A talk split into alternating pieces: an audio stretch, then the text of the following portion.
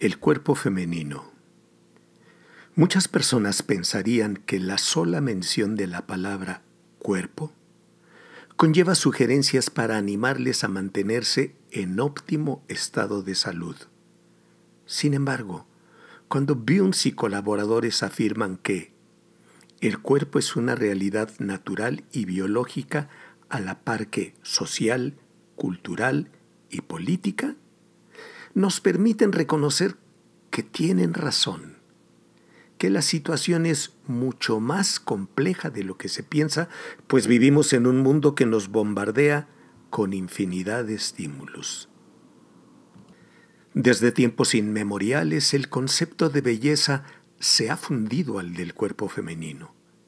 Y aunque ello en primera instancia pareciera conferirles un aura de magnificencia, grandeza, casi, casi de divinidad, la verdad es que se ha transformado en una carga difícil de llevar y que afecta de manera por demás importante su autoconcepto, sobre todo porque lo depositan en la mirada de los otros y se resignan a tratar de complacer.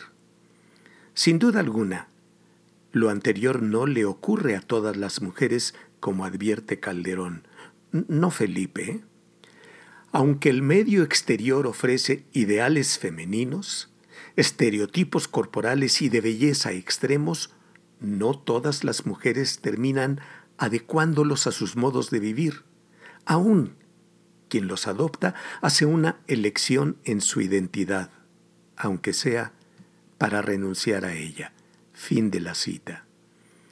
Sin embargo, quienes caen en ese juego hogarlito se ven expuestas a un sinfín de riesgos entre los que sobresalen anorexia, bulimia e intervenciones quirúrgicas como la liposucción que pueden tener resultados fatales, por citar solo unos cuantos.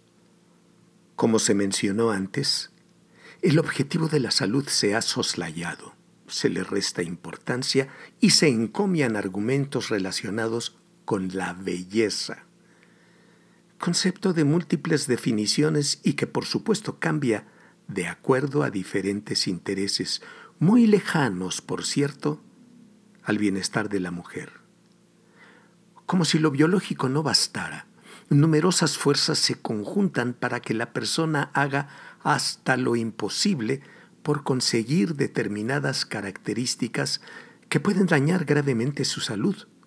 Pero pese a eso, hay quienes insisten en alcanzar aquellas condiciones relacionadas, o mejor dicho, impuestas para su sexo. Es decir, se siente con la obligación de tener un cuerpo acorde a los dictados de la moda. Evidentemente, las presiones son mucho más fuertes para las mujeres que para los hombres. Por ello es entendible, mas nunca justificable, que se le trate o considere como la mujer objeto. ¿Recuerdan las características físicas de la mayoría de las mujeres encargadas de dar los reportes del tiempo en las televisoras? Aunque el concepto de belleza femenina cambia de acuerdo a los tiempos y a la geografía, resulta muy difícil para una gran cantidad de féminas resistir presiones, sobre todo para las heterosexuales. Paradójicamente, y aunque en teoría propugnan para que la mujer resalte aquellas características que la distinguen y la hacen única, lo cual se espera de todo individuo, en el fondo se pugna por uniformarlas, por dirigirlas hacia un estereotipo de belleza prácticamente inalcanzable. Son tantos los apremios existentes que se naturalizan y por ese motivo una gran cantidad de ellos pasan inadvertidos, pero ahí están, poderosos, omnipresentes, constantes y despiadados. González describe cómo se espera que sean, eternamente adolescentes y al mismo tiempo madres, físicamente jóvenes, pero con la experiencia de la madurez. Tener un cuerpo esbelto, hermoso y atractivo, sin dejar de ser inteligentes, hábiles y astutas. Fin de la cita. Casi nada, ¿verdad? Solo por un momento piensen quién puede poseer tales características. De a poco, pero sin pausa, todos esos conceptos pavimentarán el camino conducente a una autoimagen inasequible, condenada a permanecer en deuda.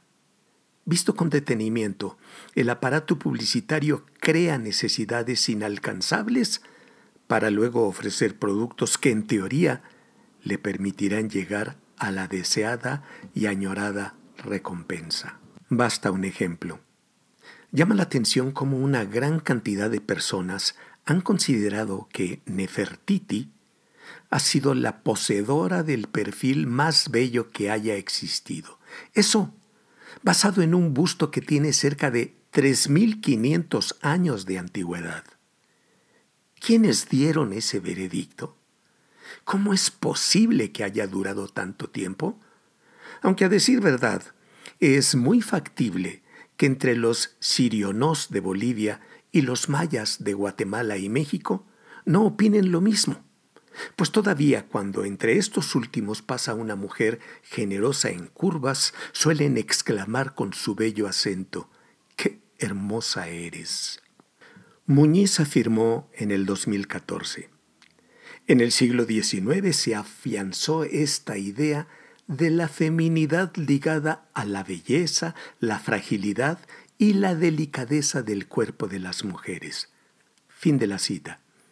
Y querámoslo o no, esa imagen a la que se agrega piel blanca, pelo rubio sin canas, ojos claros, muy esbelta, piernas largas, joven, sin arrugas, entre otros rasgos, ha penetrado hondamente en todas las capas de la sociedad y como sin querer, cuasi inocentemente, excluye a las personas añosas o con alguna discapacidad, por citar solo dos inmensas minorías. Desde hace años, una gran cantidad de mujeres y hombres se han pronunciado en contra de los concursos de belleza, certámenes donde ellas desfilan con distintos ropajes, que van desde vestidos de gala hasta pasear en cada vez más minúsculos trajes de baño. Más adelante, las concursantes deben hablar unos cuantos minutos sobre diversos temas, y cuando alguna de ellas comete errores de sencillos a garrafales, son exhibidas en Internet donde las burlas llegan a ser despiadadas.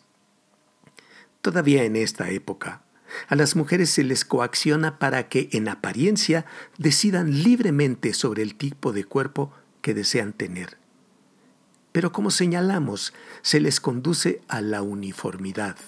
Un pequeño análisis evidencia que esas directrices son altamente discriminatorias. Si sus características físicas son muy diferentes a las del estereotipo de belleza europeo anglosajón, se le dirá que no se preocupe porque la cosmetología y la cirugía plástica están para ayudarla a conseguir su sueño.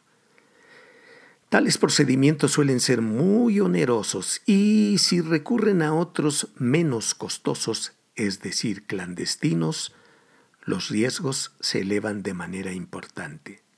Sobre esas féminas pende una especie de espada de Damocles, es decir, la amenaza de que si no son lo suficientemente atractivas, ningún hombre se fijará en ellas y correrán el peligro de quedarse sin pareja.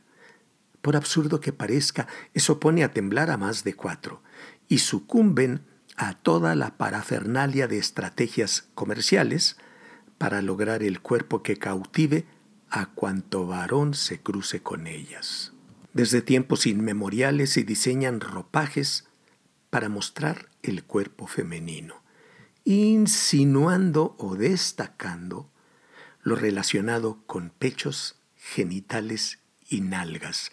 Valga como ejemplo lo sucedido con la selección de balonmano de Noruega en los pasados Juegos Olímpicos realizados en Tokio, donde la Comisión de Disciplina de la Asociación Europea de Balonmano multó con 150 euros a cada integrante porque participaron con mallas y no con el uniforme exigido, un bikini con laterales no mayores a 10 centímetros y ajuste ceñido y cortadas en ángulo ascendente hacia la parte superior de la pierna. Los hombres pueden usar pantalones cortos, pero eso sí, que no sean demasiado holgados.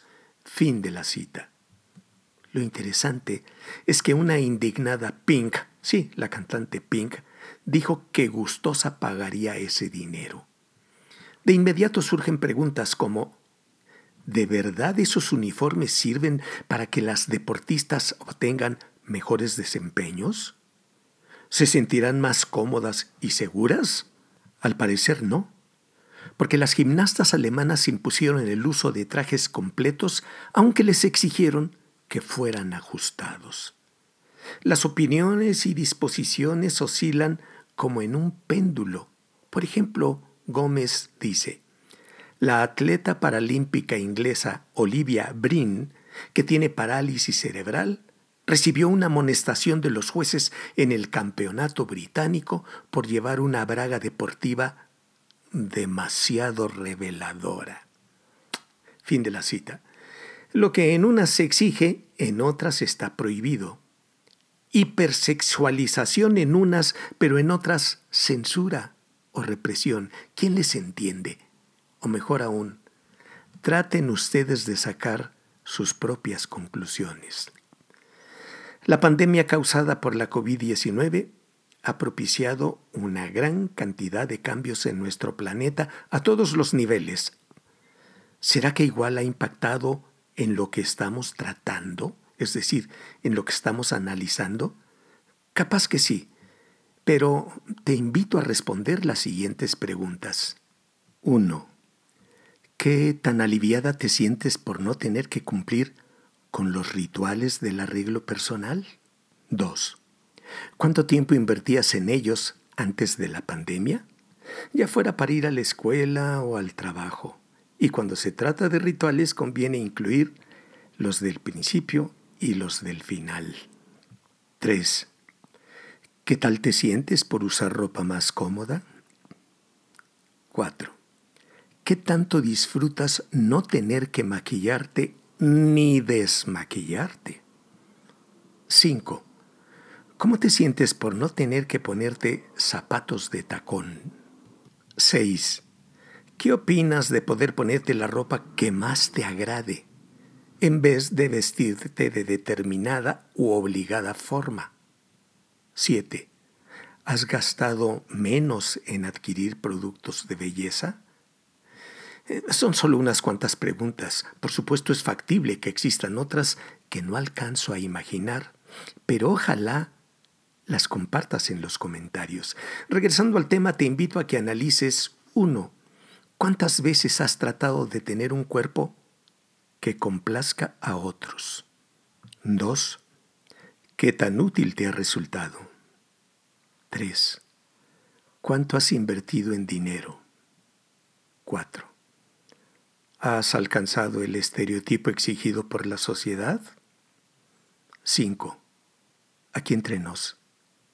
¿Cómo te sientes con tu cuerpo? Te deseo lo mejor para el 2022. Sugiero cuidarse y vacunarse. Muchas felicidades. Y no lo olviden, ojalá pronto volvamos a coincidir.